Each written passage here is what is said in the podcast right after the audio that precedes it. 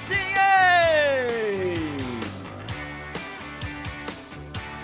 Muito bom dia, salve, salve, estamos chegando! De volta aos estúdios Carecation! Com São Paulo vivendo uma segunda-feira nublada. Mas o tempo vai melhorar durante a semana. Semana cheia, hein? Tem Champions, tem Libertadores, tem Sul-Americana e, claro, tem muita live do André Henning. Estamos começando, estamos começando. Brasileirão tem novo vice-líder. É, e ele é do interior. O líder entra em campo hoje e vai entrar mais tranquilão. Podia ser bem pior a vida do Botafogo, hein? E é claro, vamos falar bastante da rodada do meio de semana, das competições sul-americanas e europeias. Lambança do VAR. Ah, mas a gente já tá acostumado, André. No Brasil é assim mesmo. Mas não foi no Brasil, não. Teve lambança na queridinha Premier League. E é claro, tem também a sua participação.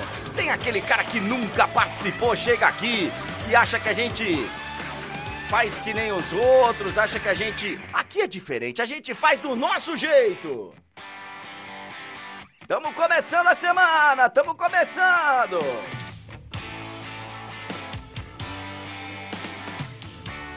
Bom dia, boa tarde, boa noite, boa madrugada, onde quer que você se encontre.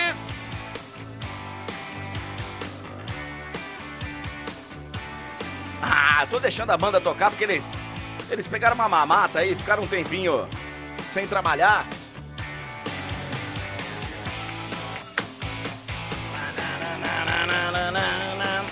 Mas vamos nessa, vamos nessa. Sejam todos bem-vindos, sejam todos bem-vindos. Ah, galera que já tá chegando aí na vermelhinha. Ah, muita gente já por aqui, muita gente já chegando nessa segunda-feira. Já chega deixando o like. Faça como eu estou fazendo nesse exato momento. Já deixe o like, já participe da nossa transmissão. Galera que está aqui também na roxinha, já estou vendo aqui que já tem gente chegando na roxinha, tem gente na azulzinha, tem gente na alvinegra. Sejam todos muito bem-vindos para mais uma semana de live do André Henning. Essa é uma semana especial, todo mundo sabe. Semana de Champions. É, semana que ainda tem Libertadores Sul-Americana. A gente, claro, a gente adora, a gente adora. É uma semana pesada, puxada, mas a gente se esforça para poder estar tá aqui de manhã, à tarde, à noite. E, pô, cara, aí vai ser mais uma semana especial, mais uma semana especial para todos nós da TNT Esportes, porque a gente faz a Champions do nosso jeito, é a casa da Champions. Eu estarei amanhã em Nápoles, Real Madrid, estarei quarta-feira em Newcastle de PSG. No final de semana tem um baita jogo do Campeonato Brasileiro. Baita jogo do Campeonato Brasileiro que eu vou ter a alegria de narrar. Nós vamos ter um enorme Atlético Paranaense e Red Bull Bragantino. Baita jogo com o vice-líder em campo, com o Atlético Paranaense vindo de uma derrota no clássico. A gente vai falar sobre isso. E então é uma semana cheia, uma semana bem legal, que nós vamos inclusive conhecer os finalistas, né? De Libertadores e de Sul-Americana. Então, tem muita coisa, muita coisa na semana. Eu queria, aqui no meu comentário inicial, falar, acho que é o grande lance da, da rodada, né? Pelo menos, é, você abre aí hoje os sítios os sites na internet, os sites de esportes e tal, todo mundo comentando sobre a atitude. Provocação, sei lá, chamem do que quiser, do Soteudo, lá na Vila Belmiro. A verdade é a seguinte, gente, eu sei, eu sei que vai ter um monte de gente falando: ah, mas o futebol tá muito chato, por isso, vocês quando criticam, o futebol tá muito chato e tal. É verdade. É verdade. O futebol tá muito chato. Só que existe uma coisa que é o mundo ideal e existe o mundo real. No mundo ideal, cara, eu tava em Salvador semana passada. No mundo ideal, eu lembrei com meus amigos, nos anos 90, a gente ia pra Fonte Nova, a antiga Fonte Nova, E tinha lá a parte da torcida que era misturada. No Bavi. No Bavi. Torcida do Bahia, do Vitória, todo mundo junto. Esse era o mundo ideal. Era um pedaço do estádio, não era tudo, mas o mundo real não funciona assim mais. Não funciona, infelizmente, cara.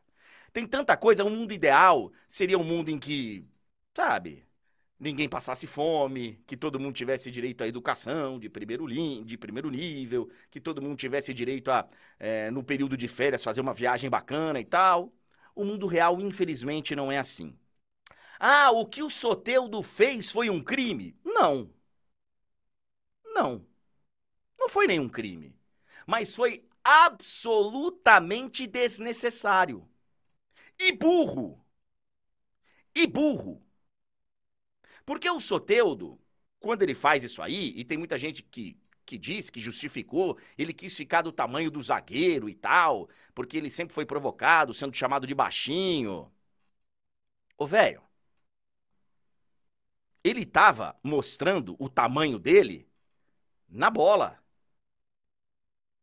Ele tava jogando demais. Fez uma grande partida. Todo mundo iria estar tá comentando hoje da grande atuação do Soteudo. No entanto, tá todo mundo comentando da atitude que ele teve, que de novo, cara, tem gente que entende como provocação, tem gente que entende como bom humor, cada um vai entender do jeito que quiser. Mas no mundo de hoje, no futebol de hoje, com o clima que tava no jogo, não me pareceu muito inteligente. Ele tomou o terceiro cartão amarelo. O Soteudo, ao fazer isso, primeiro que gerou uma baita confusão, três expulsos, cartão pra caramba, e ele tomou o terceiro amarelo, porque hoje assim é a recomendação da arbitragem atitudes provocativas, desnecessárias, você pode discutir se está certo ou está errado, não tem problema nenhum a gente fazer essa discussão. E aí, ao tomar o terceiro cartão amarelo, ele vai ficar de fora do clássico contra o Palmeiras.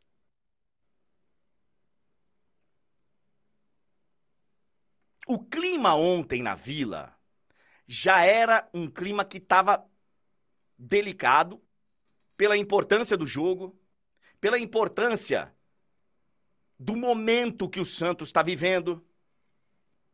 O Santos ficou naquele. Era um jogo para entender para onde ia o Santos. Marcelo Fernandes vai ficar?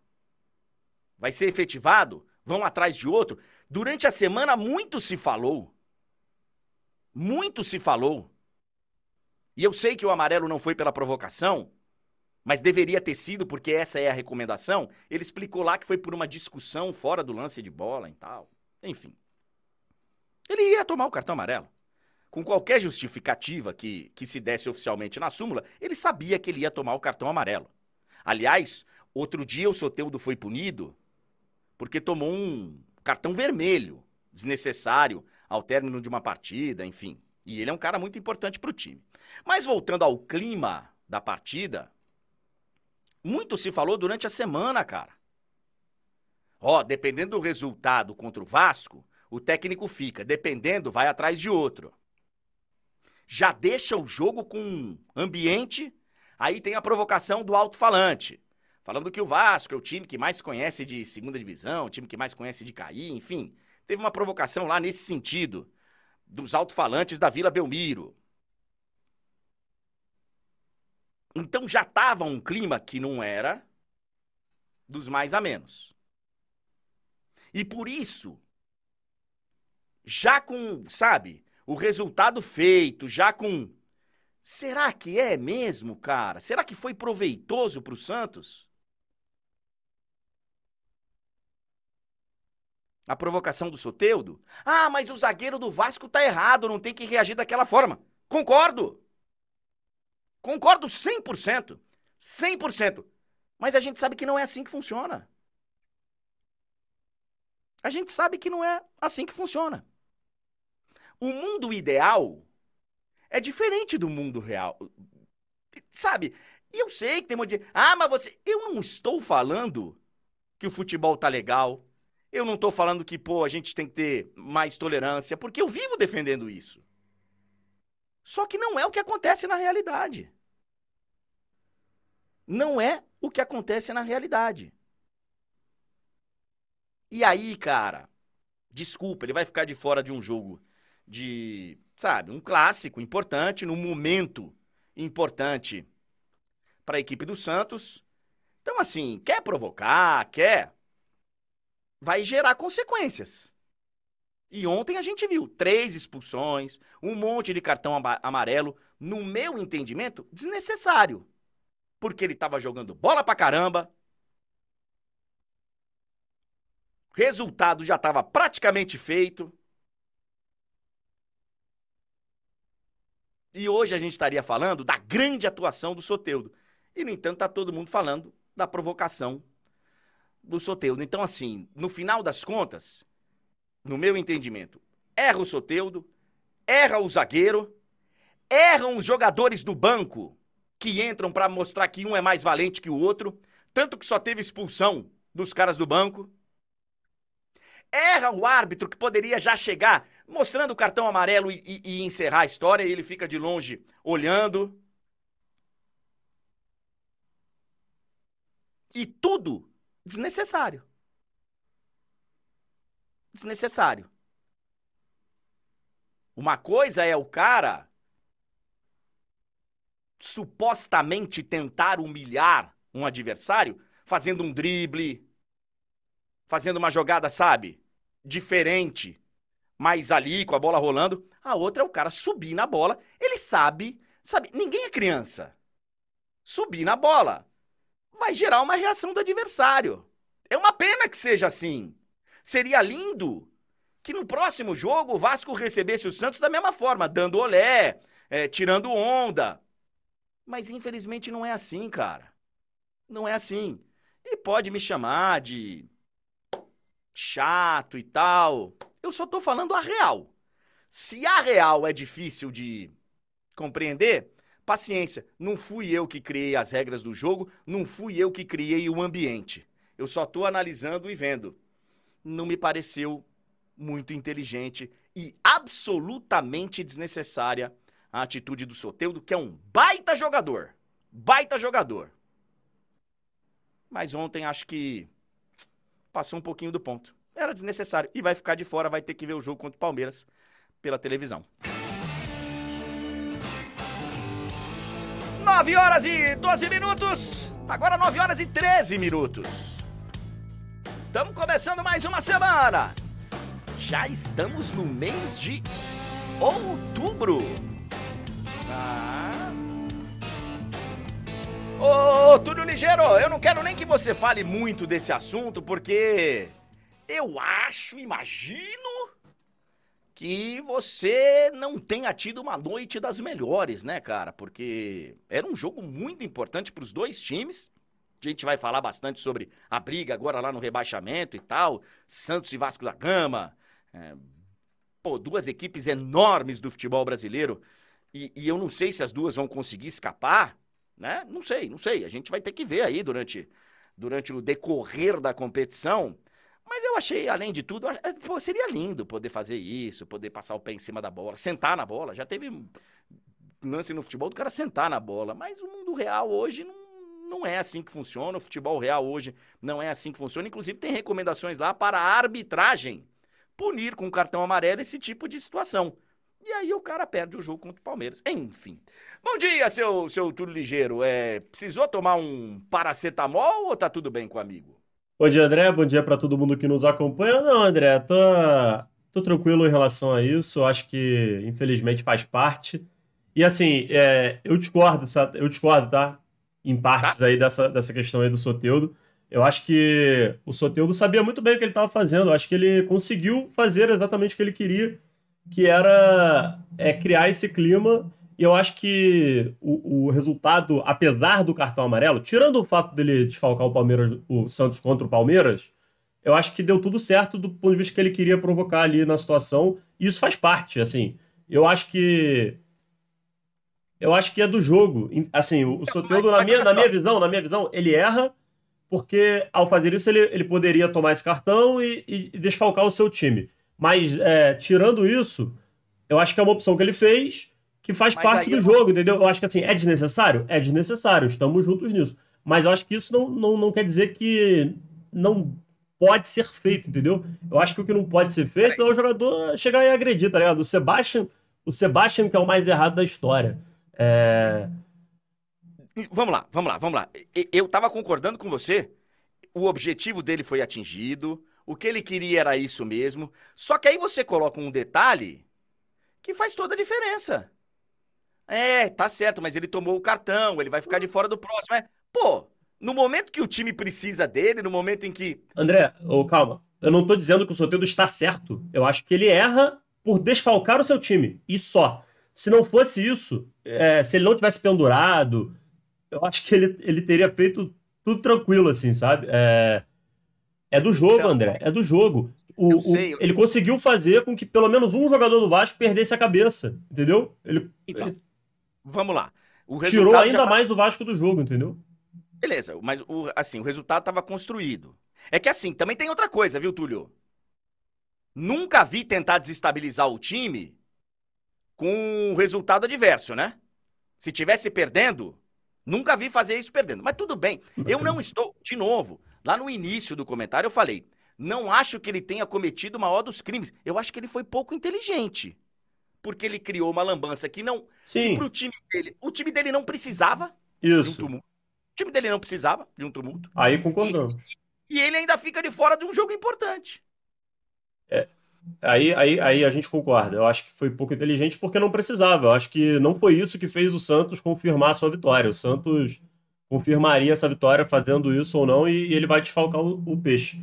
É, mas assim, a gente vai falar mais sobre isso, vamos falar mais sobre outros assuntos.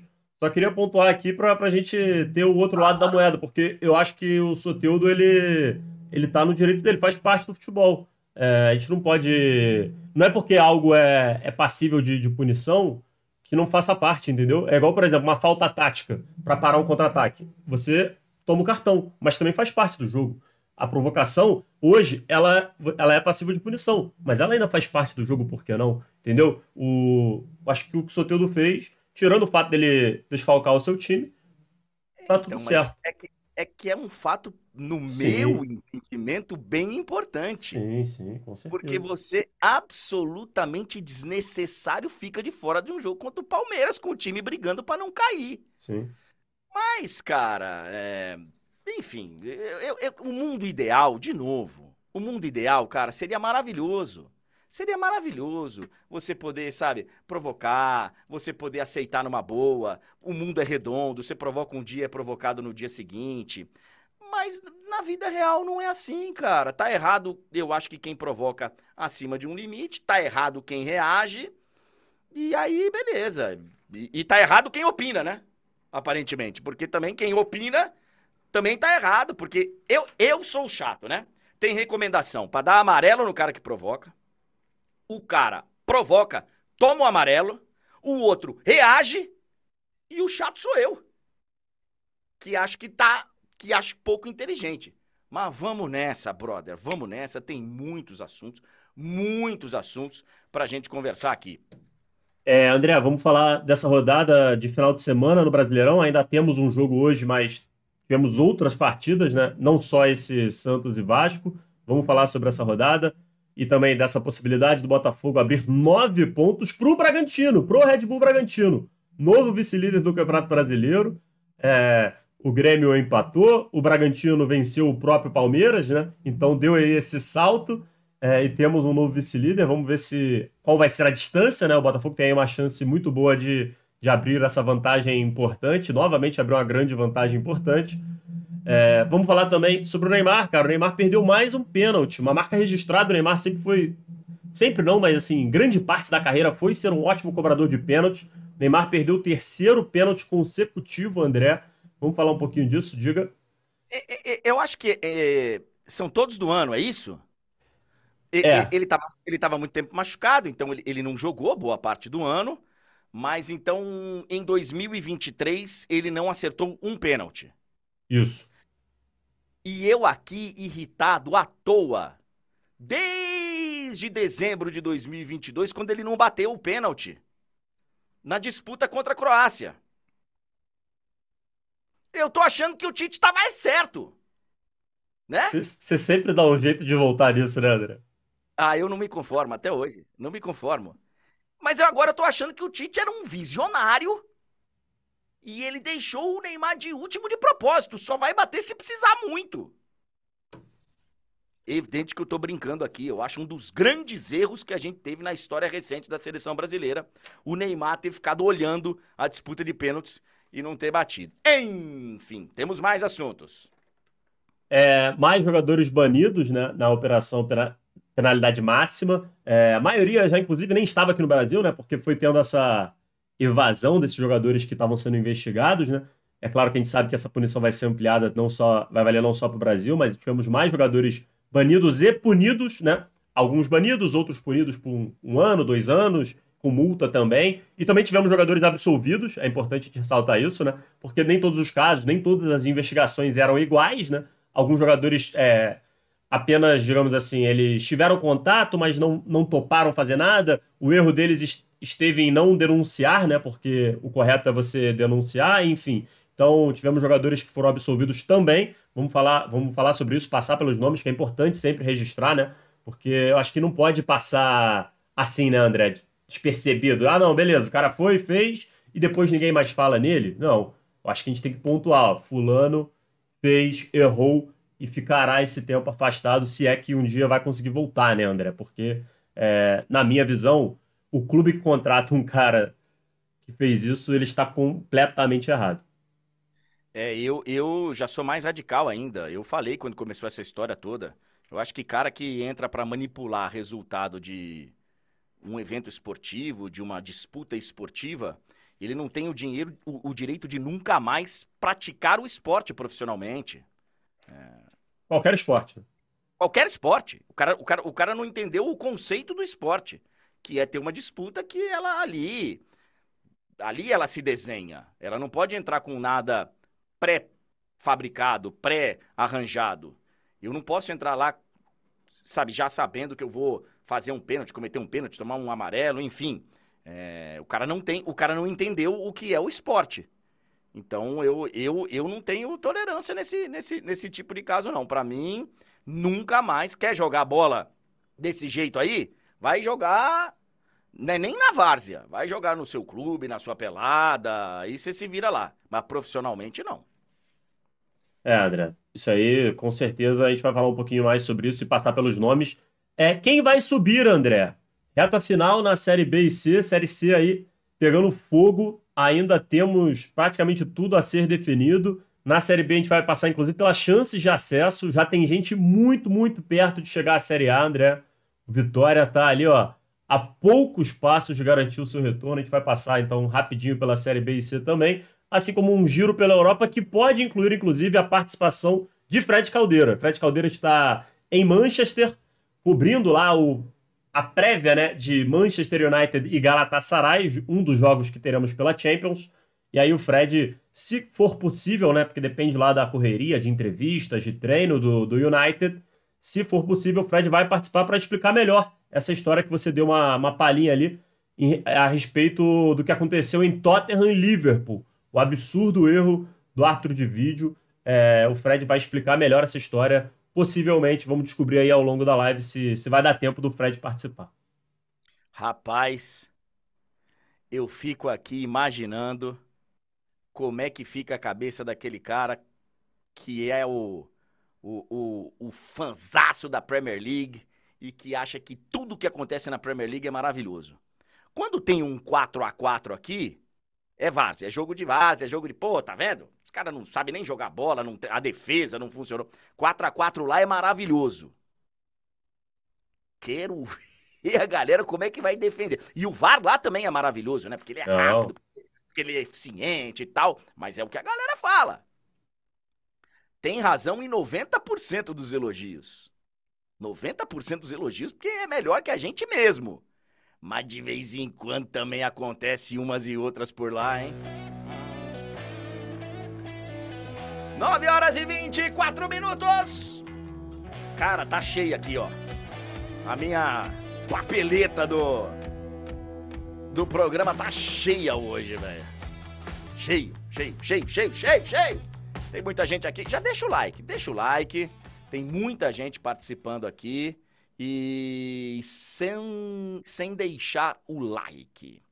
É, eu já entendi, velho, que você falando, que você tá aí enchendo o saco, falando que eu sou filho da minha avó, que eu sou. Adoraria ter passado mais tempo com a minha avó, com meus avós, todos, os quatro. Infelizmente não foi assim, jovem. Infelizmente não foi assim. É, as, é, tem gente que acha que tá te ofendendo e. Né? Bom, vamos lá, vamos falar do. Vamos passar nos resultados. Vamos, vamos usar a classificação, Túlio, para ir falando dos jogos? Acho que fica mais fácil. A gente passa um pouquinho na parte de cima, vai lá na parte de baixo. Acho que a gente vai pegar todos os jogos aí da, da rodada. Foi uma rodada bem movimentada. Bem movimentada. O Botafogo ele vai entrar em campo hoje.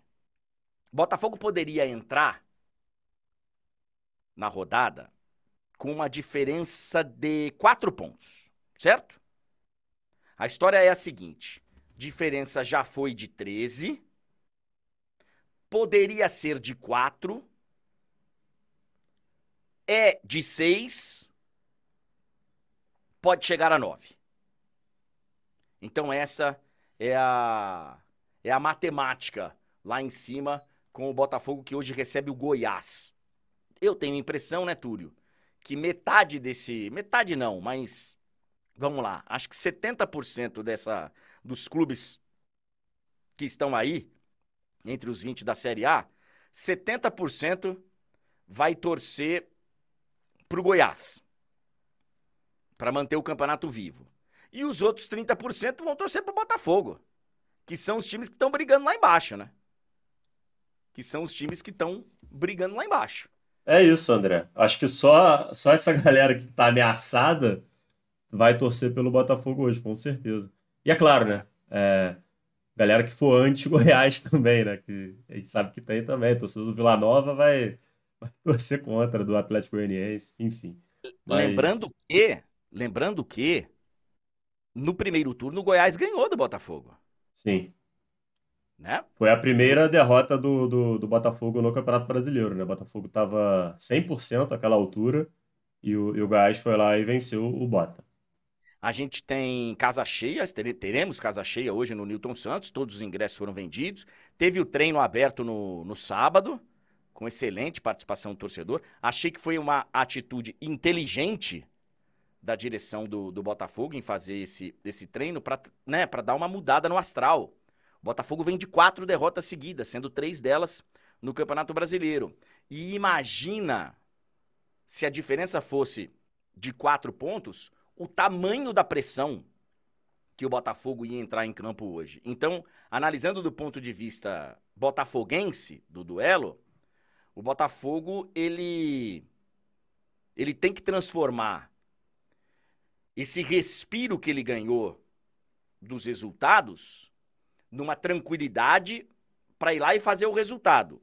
Não pode relaxar. Mas é, é uma ótima notícia porque você vai ter mais tranquilidade para jogar. Mas tem que jogar bola, porque eu vivo repetindo. Tem coisas que acontecem no segundo turno do Brasileirão, especialmente na reta final. Tem coisas, cara, que você. E não tô falando de desconfiança, não tô falando disso, tô falando de, de fato o que acontece. Por exemplo, quem imaginou, tudo bem, é um clássico estadual, é um clássico histórico, mas quem imaginou que o Curitiba ia ganhar do Atlético Paranaense? Pouquíssimas pessoas, André, certamente. Os torcedores do Curitiba, provavelmente. E vários deles, acho que nem eles imaginavam, né? Mas ganhou. Ganhou e ganhou bem. Inclusive 2 a 0 Acho que foi um negócio de um, de um, Vou aproveitar, né? Acho que foi um negócio do campeonato à parte, né? Curitiba é. conseguiu. É Falar, ó, é um campeonato à parte aqui, velho. O Atletiba, esquece que nós estamos mal lá embaixo, esquece que nós estamos é rival, nós precisamos ir para cima. E pode. É claro que a situação do Curitiba é complicadíssima. É, acho que vai ser só uma, um leve suspiro aí num, numa sequência que vai ser complicada para o torcedor do Coxa. Mas é, pode ser um, uma mudança aí, quem sabe. Acho muito improvável, mas é, no ponto de vista assim do clube, né, pelo menos atrapalhou o rival, né, que está aí buscando G, G6, G4, enfim, vaga na Libertadores. É, eu acho que. Uh, sei lá, acho que não vai escapar, né? Não vai escapar, mas pelo menos dá um. Dá uma. Faz, proporciona ao torcedor uma segunda-feira um pouquinho melhor, né? É uma Porque... pequena alegria, né? É, já imaginou, pô, ainda com toda a situação, ainda tomar um, um uma pancada no clássico? Seria ruim. Temos um novo vice-líder, temos um novo vice-líder. O Red Bull Bragantino sobe duas posições no campeonato e o Palmeiras cai duas nesse confronto direto. Aí o cara vai falar, pô, mas o Palmeiras ele foi com um time reserva, foi com um time quase juvenil, foram vários jogadores novos e tal. Palmeiras não jogou mal não, pelo que eu pelo que eu mandei analisando. Eu tava no avião ontem na hora do jogo e não, não vi a partida, mas vi vários comentários. E assim, o Abel claramente, o Abel tem um o Abel, o clube, a torcida, todo mundo tem um objetivo que é ser, mais uma vez, campeão da Libertadores. Conquistar aí o terceiro título em, em quatro anos, né? Então, seria maravilhoso e é essa a prioridade. E, e, o Palmeiras vai, vai jogar contra o Boca, que perdeu para o River, jogou com o time reserva contra o River, jogou com o time reserva e perdeu o clássico lá na, na Argentina. Não é fácil você tomar essa decisão. Não é fácil você tomar a decisão de, de ir com o time reserva contra o seu maior rival, contra um jogo que para o país, né? Num jogo que todo mundo sabe o tamanho de um super clássico. E o, o, o Boca, ele tomou essa decisão. O, o Boca, ele bancou para poder vir a São Paulo na, na quinta-feira? Isso, André, na quinta. É, assim, todo, todos os times envolvidos né, nessas semifinais da Libertadores tomaram essa decisão Todos eles foram derrotados, então, assim, é, o Palmeiras não fez nada de absurdo. E você falou sobre o Abel, o Abel lamentou muito não ter criado uma vantagem maior, né? É, no entendimento dele, o Palmeiras poderia ter criado uma gordura maior na partida quem sabe ter tido um resultado melhor. É, valeu ali do, do Red Bull Bragantino que foi buscar. E vamos ver, né? Que gás tem esse Red Bull Bragantino, que tá muito bem, tá numa sequência boa, mas agora é o principal perseguidor aí, o Botafogo, nesse momento. Vamos ver, né? Eu acho que o Botafogo tem ali um bloco atrás dele e como até o Abel Ferreira disse, tem tudo para ganhar esse título, André. Dificilmente vai escapar. Vamos ver se o Botafogo hoje consegue ampliar essa vantagem. Eu já achei que estava mais resolvido.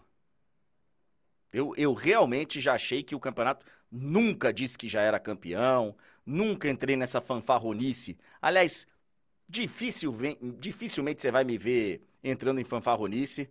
Eu sempre que, que for falar aqui, vou falar, ó, uma coisa é você falar no boteco, é você. A outra é você estar tá trazendo a sua opinião de uma maneira, sabe? Num espaço tão maravilhoso como o que eu tenho aqui, enfim. É, e de muita responsabilidade, porque quando a gente fala, eu trabalho com isso, isso aqui não é meu hobby. Tem gente que usa isso como hobby, tem gente que, os ditos aí influencers, tem muitos que trabalham muito bem, tem muitos que é hobby. Eu não, isso aqui é o que eu faço profissionalmente. Há 20. mais de 20 anos. Então, assim, eu nunca achei o campeonato resolvido. Mas já achei ele mais resolvido do que está hoje.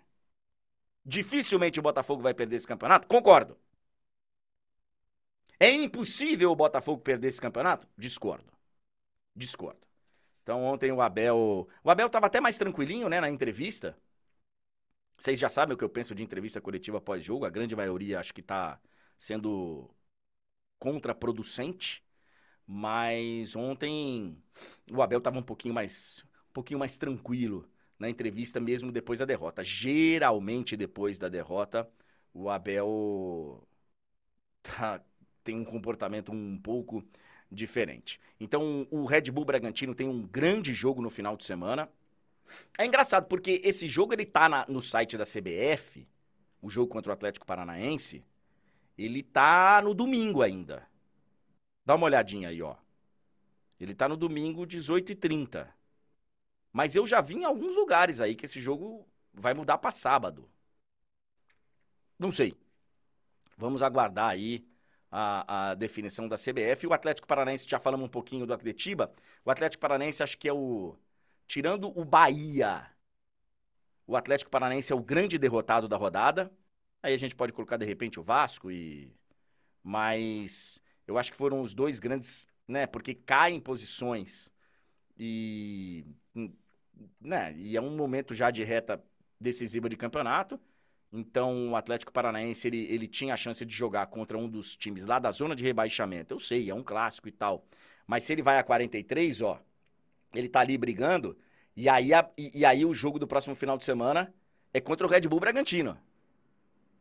Então, jogo que a TNT vai mostrar e que eu tô escalado. Então, seja ele no sábado, seja ele no domingo, seja ele na segunda-feira, estarei lá para dar o recado para o Atlético Paranaense e Red Bull Bragantino lá na Liga Arena. Uh, o Grêmio empatou fora com o Fortaleza. Esse resultado aí, 44. Fortaleza provavelmente com time misto, né, o, o Túlio? No sábado, reserva. Reserva. Todo reserva? Sim. Eu tinha visto, sim, André. Eu não, não assisti é. o jogo, mas conferi as escalações e, pelo menos assim, do que eu vi ali, eu olhei de cabeça, era completamente reserva. Até mesmo o goleiro jogou Fernando Miguel. Então, o Grêmio, querendo ou não, por mais que fosse fora de casa, é, desperdiça a oportunidade de ser ele o vice-líder e não o Red Bull Bragantino. Pois é, então. O, o Renato já tinha falado sobre isso há algum tempo, né? É, que o, o Grêmio tem dificuldade para jogar fora de casa. E quando teve um pouquinho mais de desempenho, que foi o jogo contra o Corinthians, no final teve aquele pênalti não marcado, e a, a história a gente já sabe. E é curioso, né, André, que o Soares finalmente começou a marcar fora, né? Novamente o Soares faz o gol fora de casa, né? Demorou tanto para começar a marcar fora de casa, mas agora tá saindo os gols do Soares fora do, do, do Rio Grande do Sul, fora da Arena do Grêmio. Você tinha falado aqui na nossa conversa pré-programa que teve um negócio lá da diretoria do Fortaleza com as torcidas. Que, que história é essa, Túlio? É, vou até colocar aqui na tela, André, para a gente. Ah.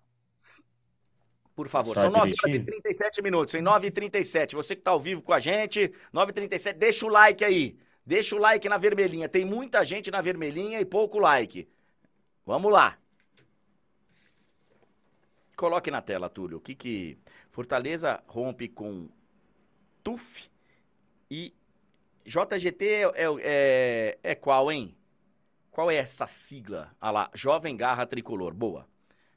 Torcida Irmandade. Ah, Torcida Irmandade Tricolor, que era Jovem Garra Tricolor. Torcida Uninanan, que era. Ah, entendi.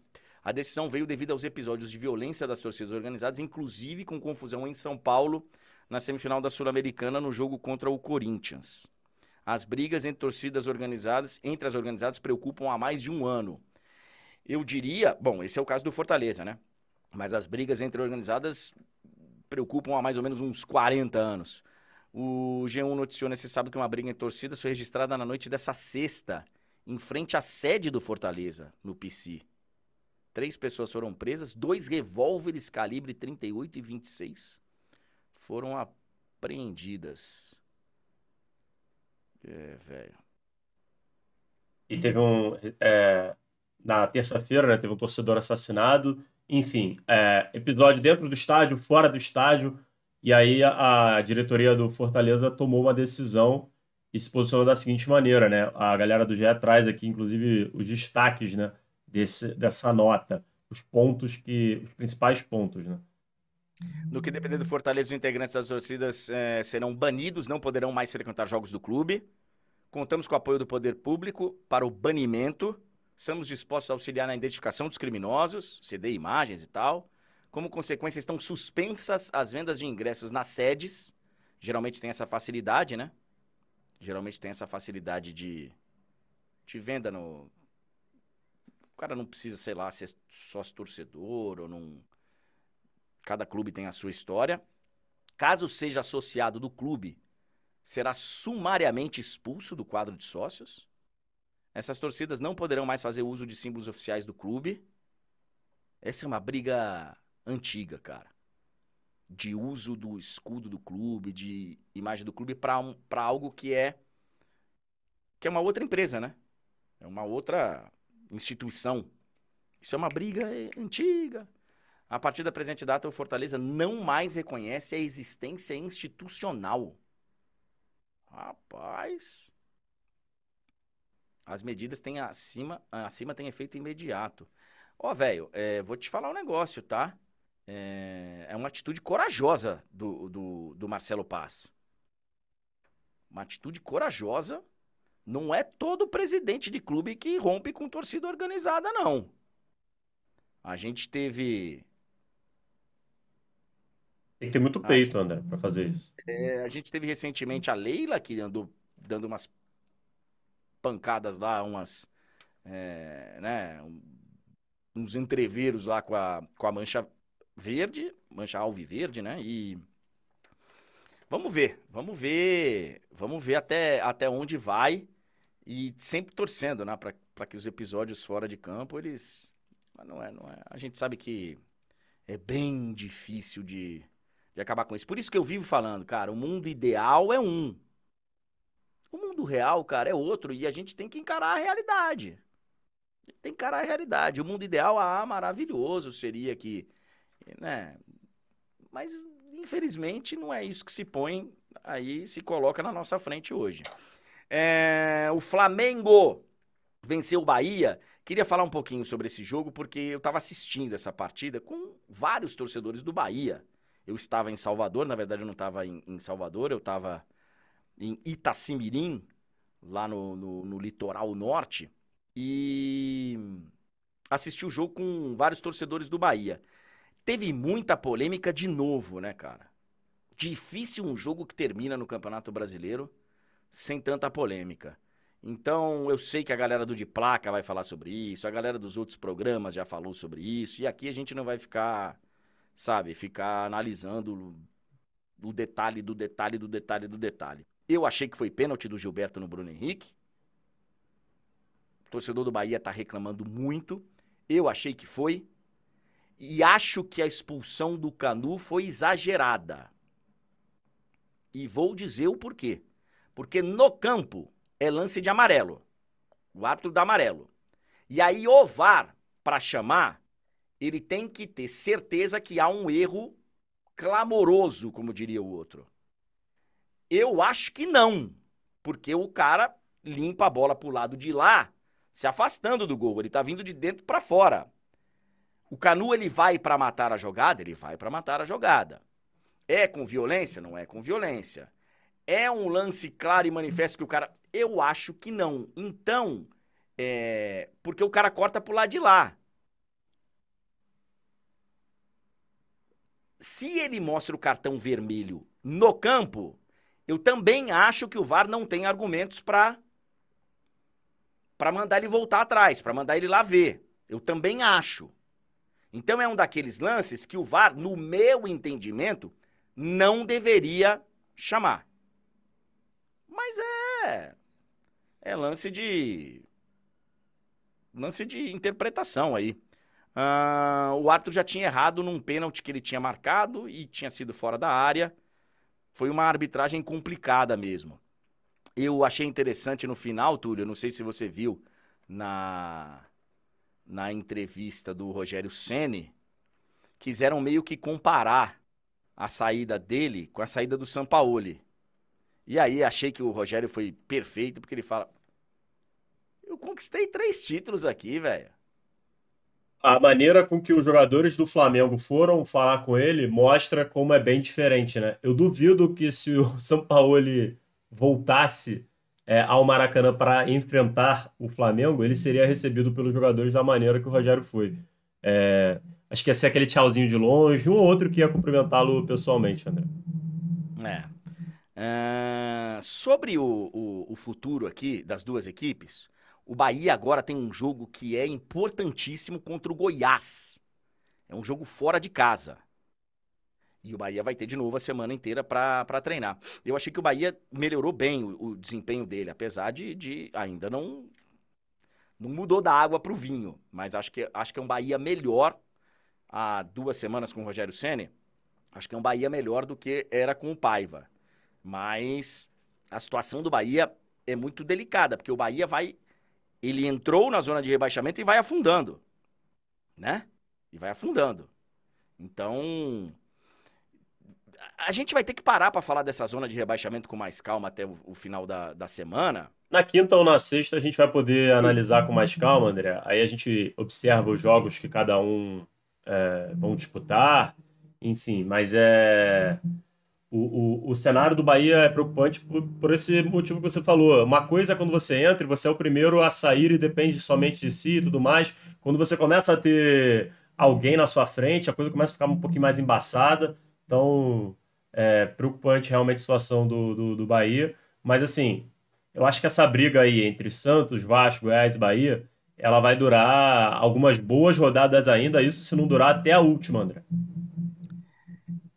Então, o que está se desenhando é isso aí, né? São esses quatro brigando por duas vagas.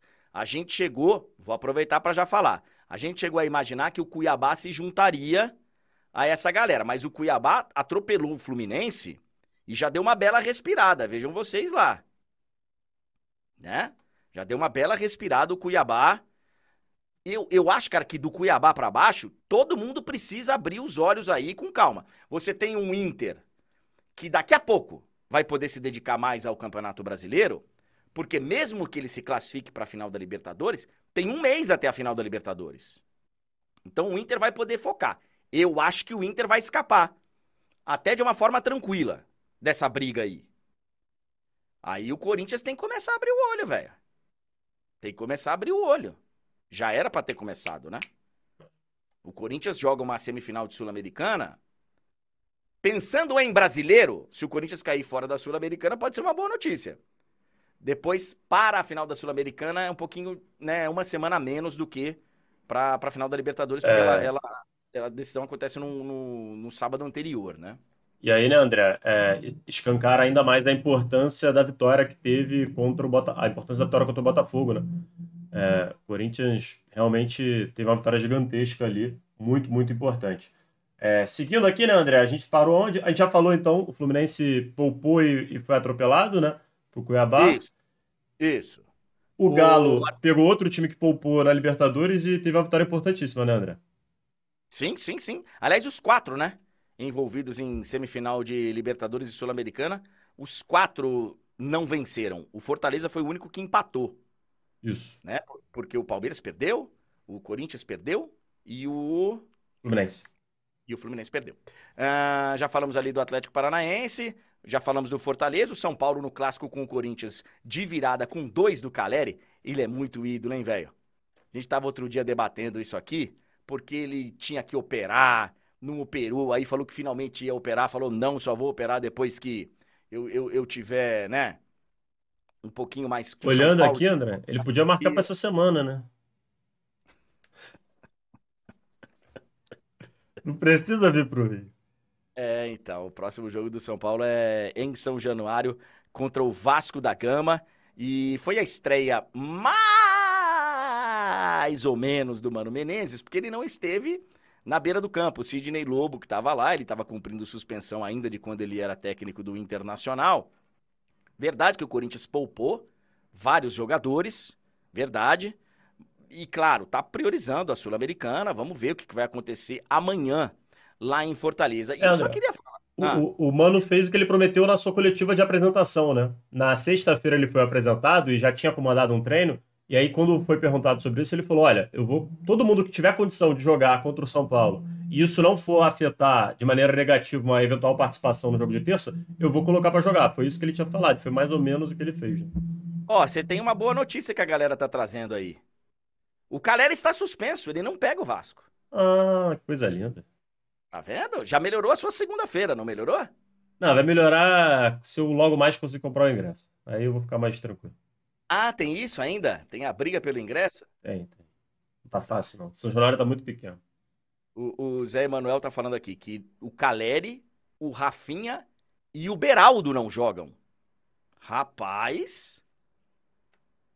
Ótima notícia pro Vasco, viu? Ótimas notícias. É, agora falta o Vasco voltar a fazer a parte dele, né? Vamos ver, vamos, vamos chegar lá, André.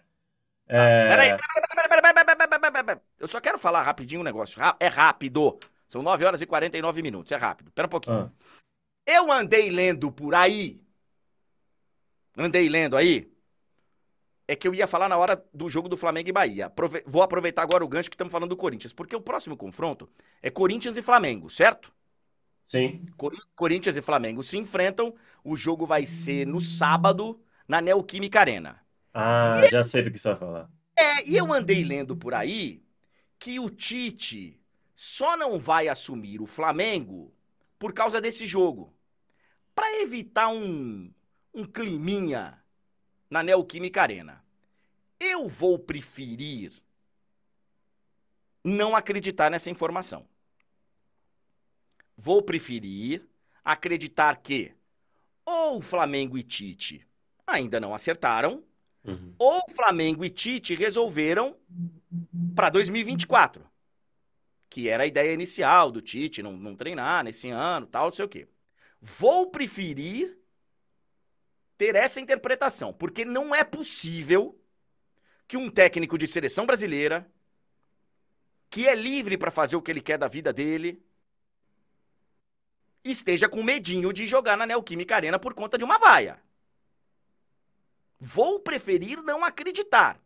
Porque olha só, agora o Tite tem, teria uma semana inteira para trabalhar. Aí você tem o jogo contra o Corinthians e depois você ainda tem data FIFA.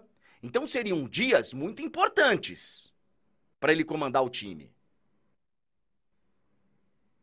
O Flamengo já perdeu tempo na semana passada segurando um técnico que não ia ser mais técnico. Já foi uma bizarrice.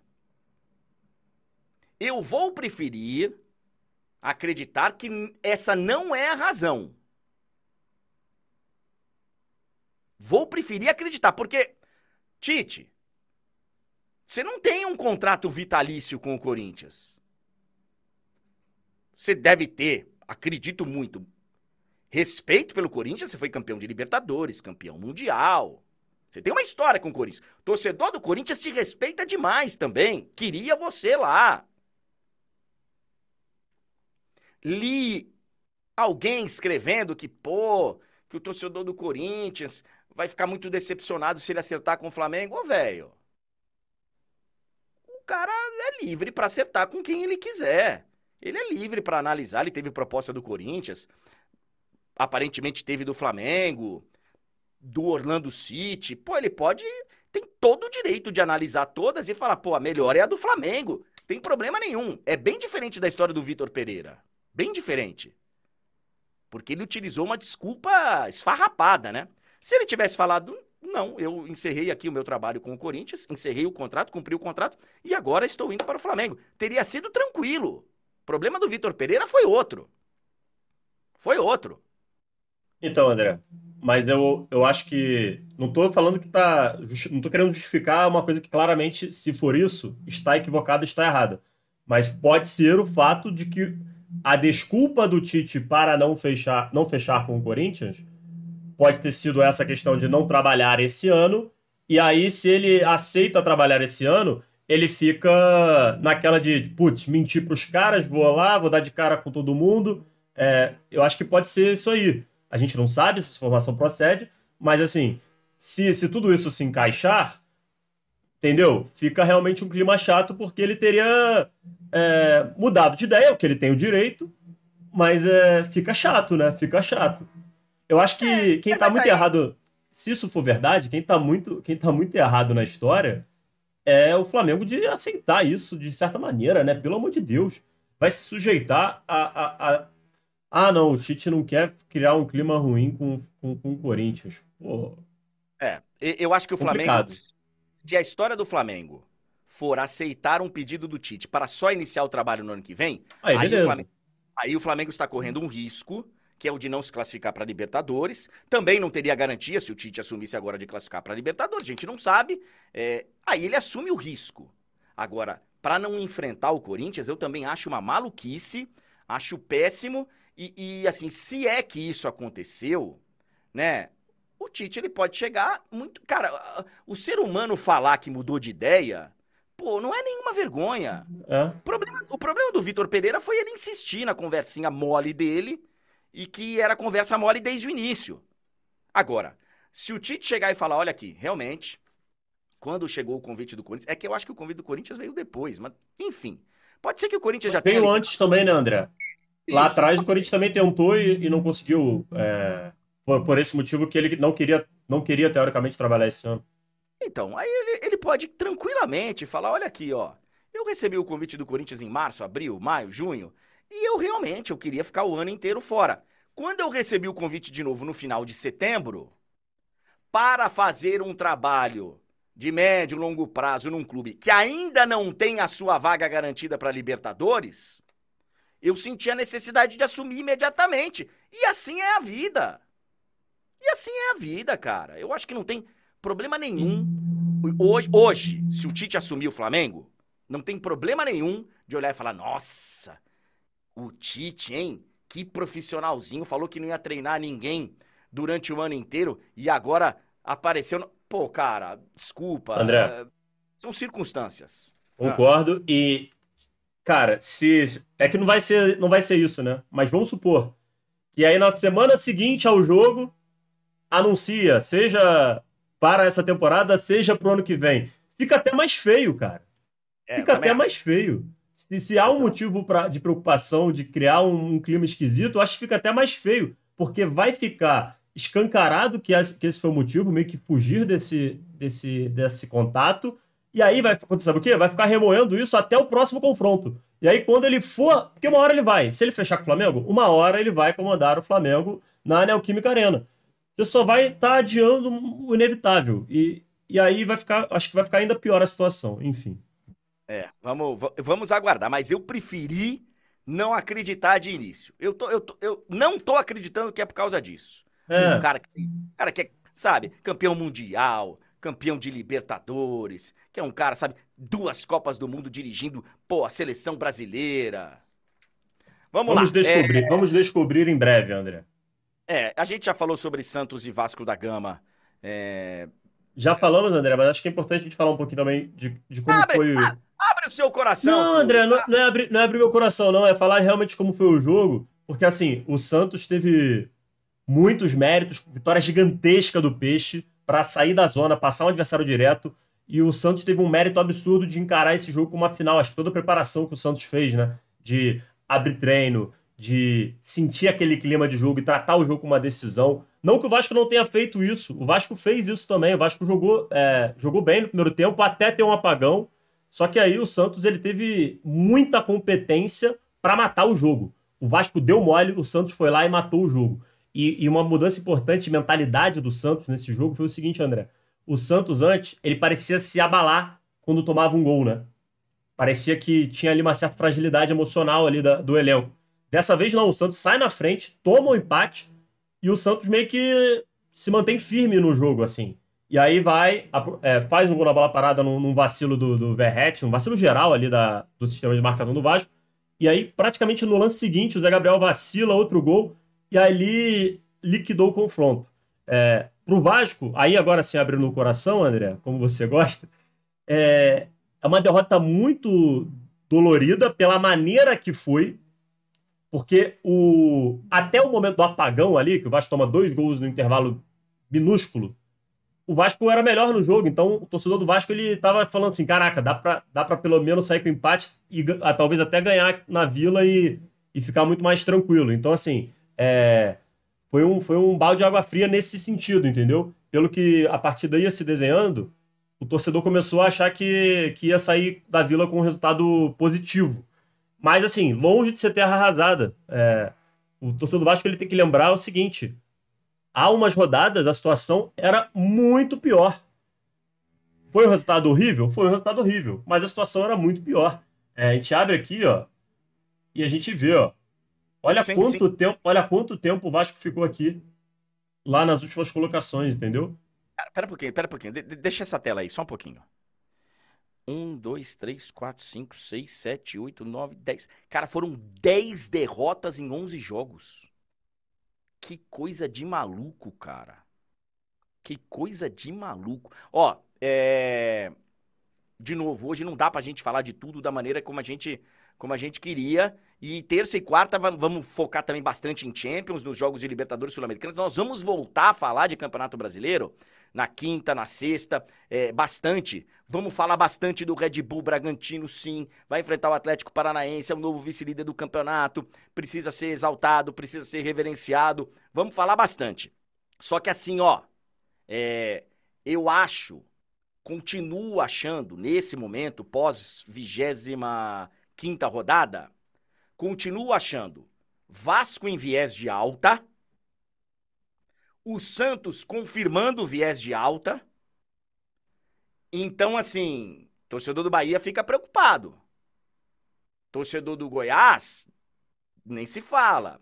Então, assim, tem, tem coisas acontecendo aí. Eu ainda acho que o Bahia vai melhorar o desempenho. Só que agora você tem que olhar os seus adversários também. Não, e é basta, é aquela... você, não basta você pontuar, Túlio. Você tem que passar, gente. Não, e André, e é aquela história de você entrar na zona. Quando você está na zona, as coisas ficam mais complicadas. É, a, a, pressão vai muito mais para você do que para os seus adversários. É claro que quem está ali na beira também está pressionado, evidente que está, mas é, é uma, uma pressão bem diferente quando você está ali no, já no Z4. Então, assim, o Bahia vai ter que conviver com isso, coisa que ele não estava antes, né? Antes ele estava ali sempre ameaçado, mas estava do lado de fora. É, a, a, a situação agora dá uma complicada legal nesse sentido. E, e assim, do, do ponto de vista do Santos, só para completar, a gente já falou da vitória gigantesca e tudo mais. O Marcelo Fernandes efetivado, né? Ele disse que conversou com o Galo e o Galo disse que ele é o, ele é o técnico do Santos. Então, assim, a gente não sabe até quando, mas o que tudo indica até o final desse Brasileirão, pelo menos, né? Então, você e o Ricardinho falaram muito disso na, na, nos últimos dias, nas últimas semanas, de quanto importante seria o Santos tomar essa atitude. O Ricardinho estava preocupadíssimo, né? porque ele falava que, no entendimento dele, se o Vasco vencesse essa partida, o Santos optaria por não efetivá-lo e contratar o Luxemburgo, né? O Ricardinho, inclusive, foi muito enfático e disse que se isso acontecesse, o Santos seria rebaixado, né? É, então, assim, vitória muito importante do Santos, duas vitórias consecutivas. E aí agora o Santos, ele confirma esse viés de alta que você falava. E muita gente, André, quando você falou isso, na, a gente solta os nossos cortes e tudo mais, Muita gente criticou, falando assim: ah, só por causa de um jogo tá falando, não sei o quê. Tá aí, ó. É, duas, duas partidas, dois, duas vitórias em confrontos diretos, jogos importantíssimos, e o Santos conseguindo dar um respiro importante pro seu torcedor. É, é que assim, a, a galera. Leva muito Beleza. coração, né? É, cornetar faz parte e tal. Mas a, a gente, quando viu o Santos sabe, a gente viu que mudou a postura, mudou a, a mentalidade lá dentro, mudou a confiança. Então, assim, você vê, cara, tá mudando alguma coisa, como foi com o Vasco, encaixou lá com o Ramon Dias. O Marcelo Fernandes, a gente já sabia que isso ia acontecer, porque ele conhece muito o clube. Então, assim. Mudou de tá atitude, brin... André. É, é. A galera tá brincando aqui que quando você entra na zona é complicado e tal. Estão brincando quando você tá na zona é complicado. é assim mesmo, velho. É, é, é, é, quando você entra na zona, pra sair, inclusive, é, é muito complicado. Uai, você entra no, no, Z4, todo mundo sabe o que acontece. E, e só pra gente encerrar aqui, é, tem dois, duas coisas que eu queria falar. Primeiro que a gente passou rápido aqui, vamos passar rápido com o Cruzeiro e América, que, que tava faltando a gente falar aqui, foi um empate 1 a 1 O Cruzeiro jogando com o América, né, cara, praticamente entregue lá. O Cruzeiro tá, tá devendo. O tá Cruzeiro devendo. desperdiçou uma grande oportunidade de dar um respiro legal, André. É, é. Resultado muito preocupante. O Cruzeiro há bastante tempo não vence no Mineirão. É, se eu não me engano, já. Eu vou até procurar aqui, mas acho que são. É que eu não, eu não quero falar besteira, mas acho que são 10 tipo, meses. É uma coisa, coisa de maluco. O Cruzeiro não vence no Mineirão há muito tempo. Tudo bem que não tem jogado lá sempre, né? Mas assim, é, é aquele dado assustador, né? Que parece até mentira quando você lê. Pois é. Então, assim, é... vamos ficar de olho aqui no Cruzeiro. É porque o time, quando fica ali naquela posição, não cai muito, não sobe muito, a gente acaba estando aqui e o América acho que não vai, não vai sair. E, e a outra que eu queria falar é que eu tinha separado aqui, ó, do Atletiba. Uh, a gente viu um ato racista, de novo, um daqueles atos nojentos, asquerosos, de um babaca, de um tosco, de um, sabe, de um ser repugnante. é, imitando macaco e tal. Nós não estamos na Argentina. Nós não estamos na Colômbia, nós não estamos no Equador, nós não estamos na, nos Estados Unidos, no, na Inglaterra, nós estamos no Brasil e a gente conhece as nossas leis. E a gente sabe que esse cara pode e deve enfrentar as consequências das nossas leis. Então, Polícia do Paraná, Ministério Público do Paraná, Justiça do Paraná, seja lá delegacia responsável por isso lá, que é delegacia de eventos, enfim, seja lá quem for. O cara tá aí. Que o Curitiba tá ajude disponibilizando as imagens de câmera de segurança para facilitar tudo também. E a gente sofre com isso em outros países é uma outra história que a gente precisa resolver também. Mas aqui a gente conhece bem o que pode ser feito. Então façam. Façam. Façam.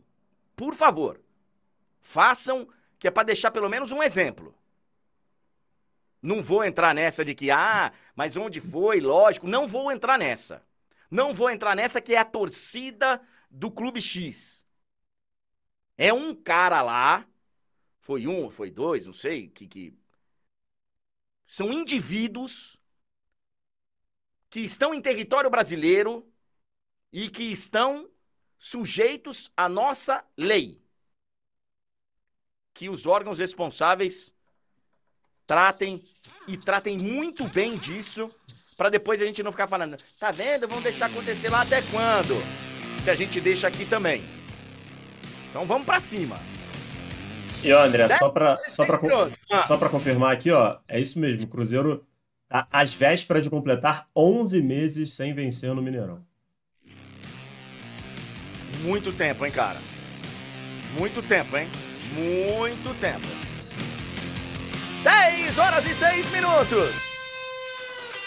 Ah. Bom, Vamos lá! Nós temos alguns outros assuntos enquanto a gente aguarda uma possível participação. André, temos atualização sobre isso. Não teremos, infelizmente, a participação de Fred Caldeira hoje, mas ele já está confirmadíssimo para amanhã. É, inclusive, vou ler aqui o relato, o triste relato de Fred Caldeira, que é bastidores da Champions. As pessoas acham que é, na Champions é, é só glamour, que é só coisa linda, mas olha só o que me diz Fred Caldeira. Acho que hoje vai ser complicado, amigo. Acabamos de chegar no campo passando por 10 minutos andando no pasto e na lama. Estrutura do Manchester United. Palmeira, palmeira, palmeira. Bastidores. É, as condições lá no, no CT do Manchester United aparentemente não estão as mais favoráveis para os jornalistas que foram cobrir a Champions League, André. É brincadeira, é. hein, senhor Manchester United? Às vezes teve uma chuva forte lá e. Não, o que mais, mais acontece lá é chover, né? Eles tinham que estar preparados para isso. Às vezes acontece, às vezes acontece, mas é, depois amanhã ele pode explicar pra gente, vai explicar pra gente o que aconteceu hoje. Mas confesso que é um, é um momento. É um momento triste do nosso programa. A gente ter a confirmação de que não teremos Fred Caldeira, até para falar da lambança, da lambança que foi o, o VAR lá no jogo do Tottenham com o Eu só, eu só entendi. Eu acho que todo mundo sabe o que aconteceu. É, se não sabe, é o seguinte: o cara é, ele anulou um gol no campo, passe pro bacana, Luiz Dias, é, gol. O Bandeira levantou o instrumento. Foram olhar no VAR e viram que a condição era boa. Sim. VAR, VAR analisaram rapidamente. Condição boa. E eles mantiveram a anulação do gol. Eles não reverteram. Eu só posso entender, eu só posso entender que o cara achou que o árbitro tivesse dado o gol no campo. As pra informações... ele falar, ó, tá tudo certo, tá tudo certo. Você marcou aí, eu tô vendo que a condição é legal, segue o jogo. Só pode ter sido isso. É, ter... O que é um erro clamoroso, né? como diria, o, é um erro clamoroso, porque o VAR tem que. Pô, tem VAR, tem auxiliar de VAR, tem. Era só falar, a condição é boa ou não? O cara ia falar, a condição é boa. Pô, então eu errei aqui. Eu errei aqui. Porque é um erro infantil, né, Túlio?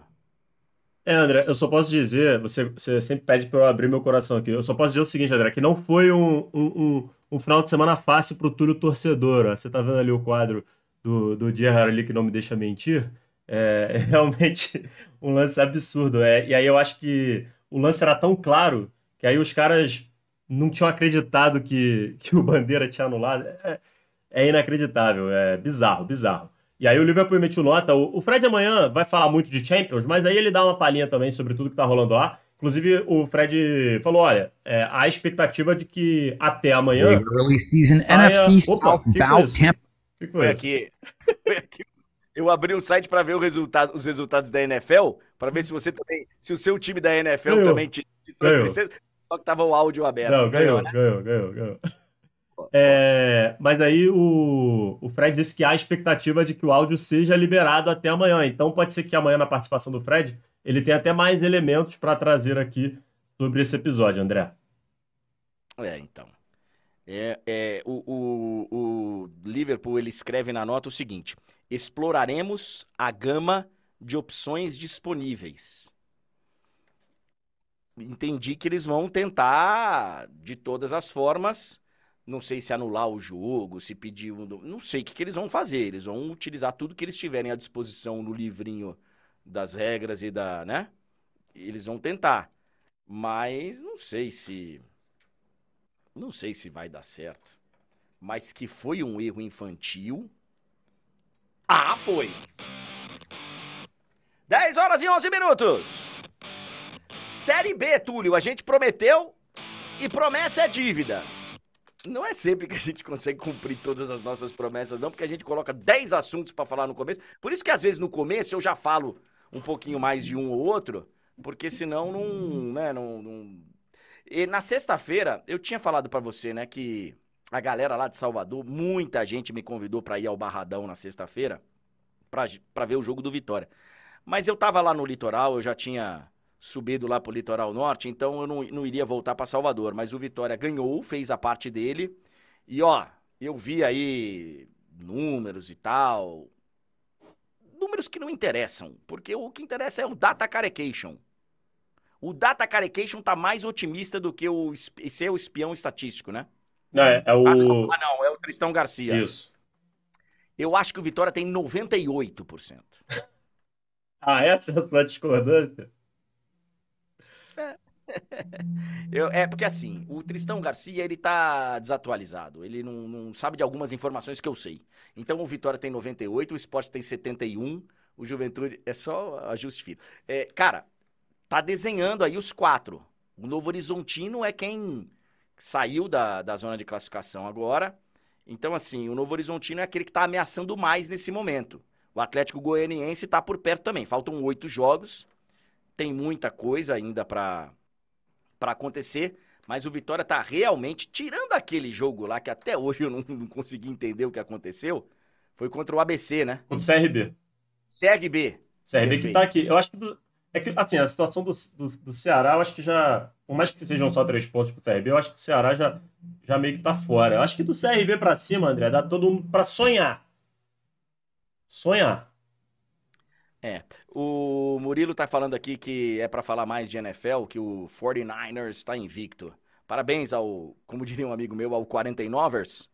Mas aqui, pô, se a gente for falar que né, a rodada acontece no final de semana de NFL, também tem rodada de Brasileirão. Se a gente for falar também de NFL, nós vamos ficar aqui até duas da tarde. Então, mas parabéns ao 49ers e obrigado pela mensagem aí, o, o, o Murilo. O, o Vitória é o seguinte, cara. Eu ouvi alguns amigos meus lá comentando, ó, André, a rivalidade aqui, ela é tão grande, cara, que a gente não gosta de ficar nem na mesma divisão. Então, se o Vitória subir, o Bahia cai. Mas é de propósito. para não ficar na mesma divisão. É... Eu sei que é uma brincadeira, André, mas se essa brincadeira for realidade, então o Bahia tem que ficar muito preocupado, né? Porque o Vitória está muito perto de subir. Tá. E assim, ó. É vai ser uma notícia trágica pro Bahia, tá?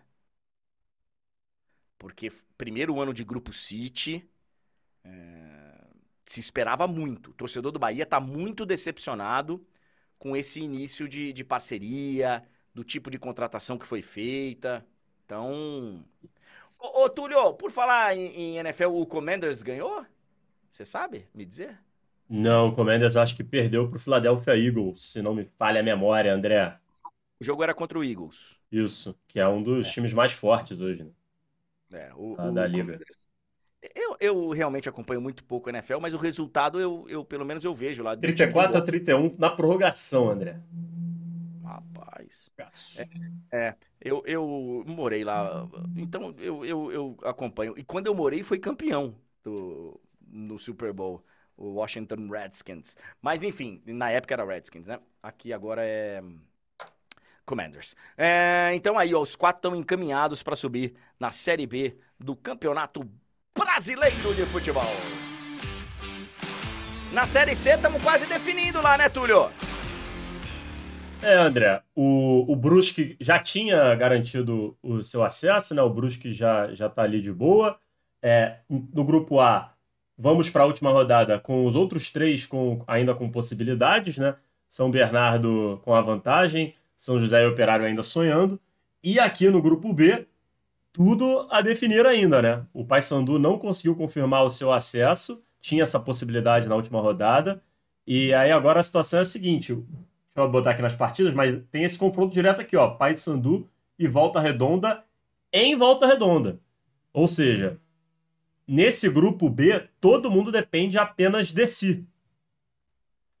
O Volta Redonda, se vencer o Paysandu, ele pode, ele tem possibilidade de, de ultrapassar o próprio Paysandu e não depender do resultado de Amazonas e Botafogo. O Amazonas está mais de boa, né, André? Porque ele joga em casa contra o único eliminado do grupo. Então, assim, é, o Paysandu esteve muito, muito, muito perto de garantir o acesso, mas agora a situação fica um tanto quanto preocupante, André sobem os dois primeiros de cada grupo. Pra vocês verem, o, o Vitória, ele nessa fase aí, nesse momento aí do campeonato do ano passado. Esteve por um fio para quase zero de chance. Né? Ele precisava, como diz um amigo meu, de uma combinação de resultados de 18 jogos, assim.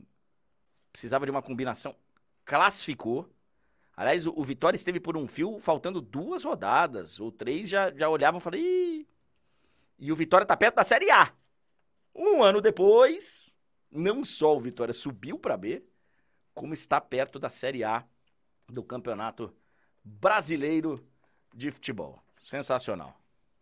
Vamos ver aí essa reta final. Os jogos são no final de semana, né, Túlio? Coloca aí para nós.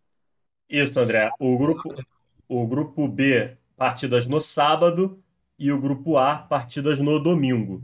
É, então, Brusque já, já, já, já classificado, já, já subiu, e aí você tem aí as outras três vagas sendo definidas no sábado e no domingo, André. Vamos ficar de olho aí no, na segunda que vem, então teremos. Bom, uma já está feliz, que é a torcida do Brusque, mas teremos mais três torcidas felizes com acesso à Série B do Campeonato Brasileiro de Futebol pac, pac. Ô, Túlio, você tem alguns assuntos aí e tal? A gente falou é, rapidamente do, do, do Neymar que perdeu o pênalti lá. Tem Copa da Ásia, né? Nesse, nesse final de semana? Isso. A Champions da Ásia, né? Isso. Tem a Champions da Ásia. E, e se não me engano, eles, eles. Eu vi uma notícia assim rápida. É, que eles desembarcaram no Irã. Acho que é isso. Acho que o jogo do, do time do Neymar vai ser no Irã. Exatamente. Ah, Inclusive, é. rolou aí uma polêmica por conta do estado do gramado, né? Vazaram umas imagens que estavam sendo trocados lá o, os tapetes e tudo mais. O Neymar até chegou a, a, a, comentar aí numa publicação no, no Twitter, se não me engano, falando que não era possível, que aquele era o campo de jogo, enfim. É, vamos ver como é que vai estar o estado do gramado aí lá na, na Champions da Ásia. Mas é o Al Hilal em busca da sua primeira vitória ainda, né? Empatou na primeira rodada em casa. JJ continua ameaçado lá? Você que é um grande conhecedor do Sauditão, o, o Túlio Ligeiro? Olha, André, pelo que eu tenho observado assim nas notícias, me parece que isso aí era uma história meio mal contada, sabe? Eu não sei se ele tá ameaçado assim, não. É claro que são notícias, é, especulações que aparecem, e aí é, é aquilo, né? Quando a gente está falando de Jorge Jesus, hoje você tem o quê? Você tem possibilidade de notícias vindo de três lugares, né? Você tem informações que vêm do Brasil, porque o Jorge Jesus teve uma passagem muito relevante aqui, então hoje nós temos muitos jornalistas que têm informações a respeito dele, têm até contato com ele. É, você tem de Portugal, você tem fontes de Portugal e você tem as próprias fontes da Arábia Saudita. Então, essas três coisas, muitas vezes, elas vão na contramão, entendeu? Então, eu acho, minha leitura, assim, vendo todo o cenário, é de que, pelo menos por enquanto, ele ainda tá de boa lá. É, vamos ver até quando, né? Porque a gente sabe que a cobrança lá, pelo investimento que foi feito, vai ser alta. Porque é importante ressaltar, cara. A Arábia Saudita tá ali naquele, entre aspas, mundo árabe do futebol, né? Que a gente sempre tratou dessa maneira. Mas é muito diferente de Emirados Árabes, de Catar. Lá a, co a cobrança é diferente. Lá você realmente tem uma paixão muito aflorada pelo futebol, termos de torcida, e é claro também dos príncipes, no caso dos quatro grandes ali que bancam. Então, assim, é, a paciência deles não é da, das mais longas, não, André. Mas, pelo menos por enquanto, a sensação que eu tenho é que tá de boa lá o JJ. É, é, eu li uma notícia que o Mourinho, né, Sim. foi o técnico pretendido pelo. E assim, não é que era um caminhão de dinheiro, era um container de dinheiro. É. O Mourinho, abre aspas para Mourinho, né? Não exatamente é. assim, né? Mas Mourinho disse que foi feita a maior proposta da história por um técnico para ele. É, isso disse José Mourinho. E ele recusou para poder ficar na Roma. O José Mourinho, de quem eu sou fã. Sou mesmo. Tem a galera pedindo aqui a... as informações do campeonato indonésio, do Coreião. Olha que eu coloco a tela, hein? Não, da Copa do Imperador e do campeonato japonês, da J-League. Daqui a pouquinho no de placa. Pode cobrar lá o Vitor Lopes, que ele vai abrir o programa falando disso. Uma música, tá? Ele vai fazer uma música sobre a J-League. Isso. É, Tulhão, eu já tô no Fique de Olho aqui, então coloca o que tem aí lá ele. para encerrar. Ah, os jogadores banidos, né? Explica para nós. É, então, André, é, a, operação penalidade máxima, ela estava aí agindo durante todo esse período, né? É que hoje se fala menos, porque o, o ponto alto dela já se passou, mas ela segue aí punindo jogadores, né? Porque tinha diferentes níveis de, de investigação, jogadores que foram investigados logo no início e por isso tiveram suas, suas penas definidas mais rapidamente. Só que ainda estamos tendo jogadores sendo punidos e a gente vai registrar aqui porque tivemos novas punições, André. É, vamos passar aqui para passar nome a nome, mas é o seguinte, ó. Vamos lá para a lista. Diego Porfírio, eliminação do futebol e 60, e 60 mil de multa. Nino Paraíba, 720 dias. É, não vou, vou, vou, pular a parte da multa, porque a multa nesse, nesse caso é secundária, André, só para a gente ganhar em tempo. É, Nino Paraíba, 720 dias. Vitor Mendes, 720 dias. Dada Belmonte 600, Aleph Manga 360, Brian Garcia 360, Igor Carius 360, Sávio 360. E ali a galera tá lendo, né? Onde esses jogadores estão, enfim. É, Tony Anderson tem suspensão em dias e 40 mil de multa. Jesus Trindade, absolvição. Pedrinho, absolvição. Sid Clay, absolvição. Então tivemos três jogadores absolvidos. É, um jogador que foi punido apenas com multa, e, e outros vários jogadores punidos em um ano ou dois anos, e, e mais um jogador banido do futebol, André. É, importante a gente a gente dar nome aos bois e pra também tem que servir de exemplo, né, cara? É, André, tem que servir de exemplo porque é o seguinte, o torcedor é importante ele gravar esses nomes, porque a gente não sabe a irresponsabilidade que os dirigentes podem cometer daqui a um ano, dois anos, né? A gente não sabe. Se o dirigente do seu time, daqui a um ano, dois anos, quando esses caras estiverem liberados, contratarem esses jogadores, eu acho que o torcedor está no direito de ir fortemente contra essas contratações. Então, acho que é muito importante a gente registrar por isso. Porque eu, pelo menos, eu não gostaria de, de ver nenhum desses caras é, vestindo a camisa do meu time. Não sei o que a galera no chat pensa, mas é, me, me deixaria extremamente incomodado. É o que eu vivo falando aqui, cara. Quando envolve acusação, quando envolve depois já ter cumprido a sua pena, é, você tem todo o direito de não querer essas pessoas vinculadas ao seu clube. Você tem esse direito. Você pode estar sendo injusto porque o cara já cumpriu a pena, ou porque ainda não está é, condenado, ou porque, mas está envolvido e o seu nome se relaciona com coisas que você talvez não queira para o seu clube. André, então... é uma regra básica de mercado de trabalho. Você tem outros profissionais capacitados que não têm essa mancha. Então, por que, que você vai optar pelos que têm a mancha? É, é, é assim. É. Infelizmente, é assim que funciona é um debate que o clube tem o direito de ir lá e falar, não, nós vamos bancar e vamos, sabe, vamos. E o clube também tem o direito de não querer. Cara, é, assim é a vida, né? Assim é a vida. Mas, mas, mas geralmente, geralmente, é, você tem opiniões muito extremas disso aí, né? Tem gente ou muito radical que fala, já se viu, o cara já cumpriu pena, ou o cara. Imagina, isso foi há 40 anos. A gente viu bastante isso na, na história do Cuca, né? Mas isso foi há 40 anos. Então contrata para sua empresa, contra... não tem problema nenhum.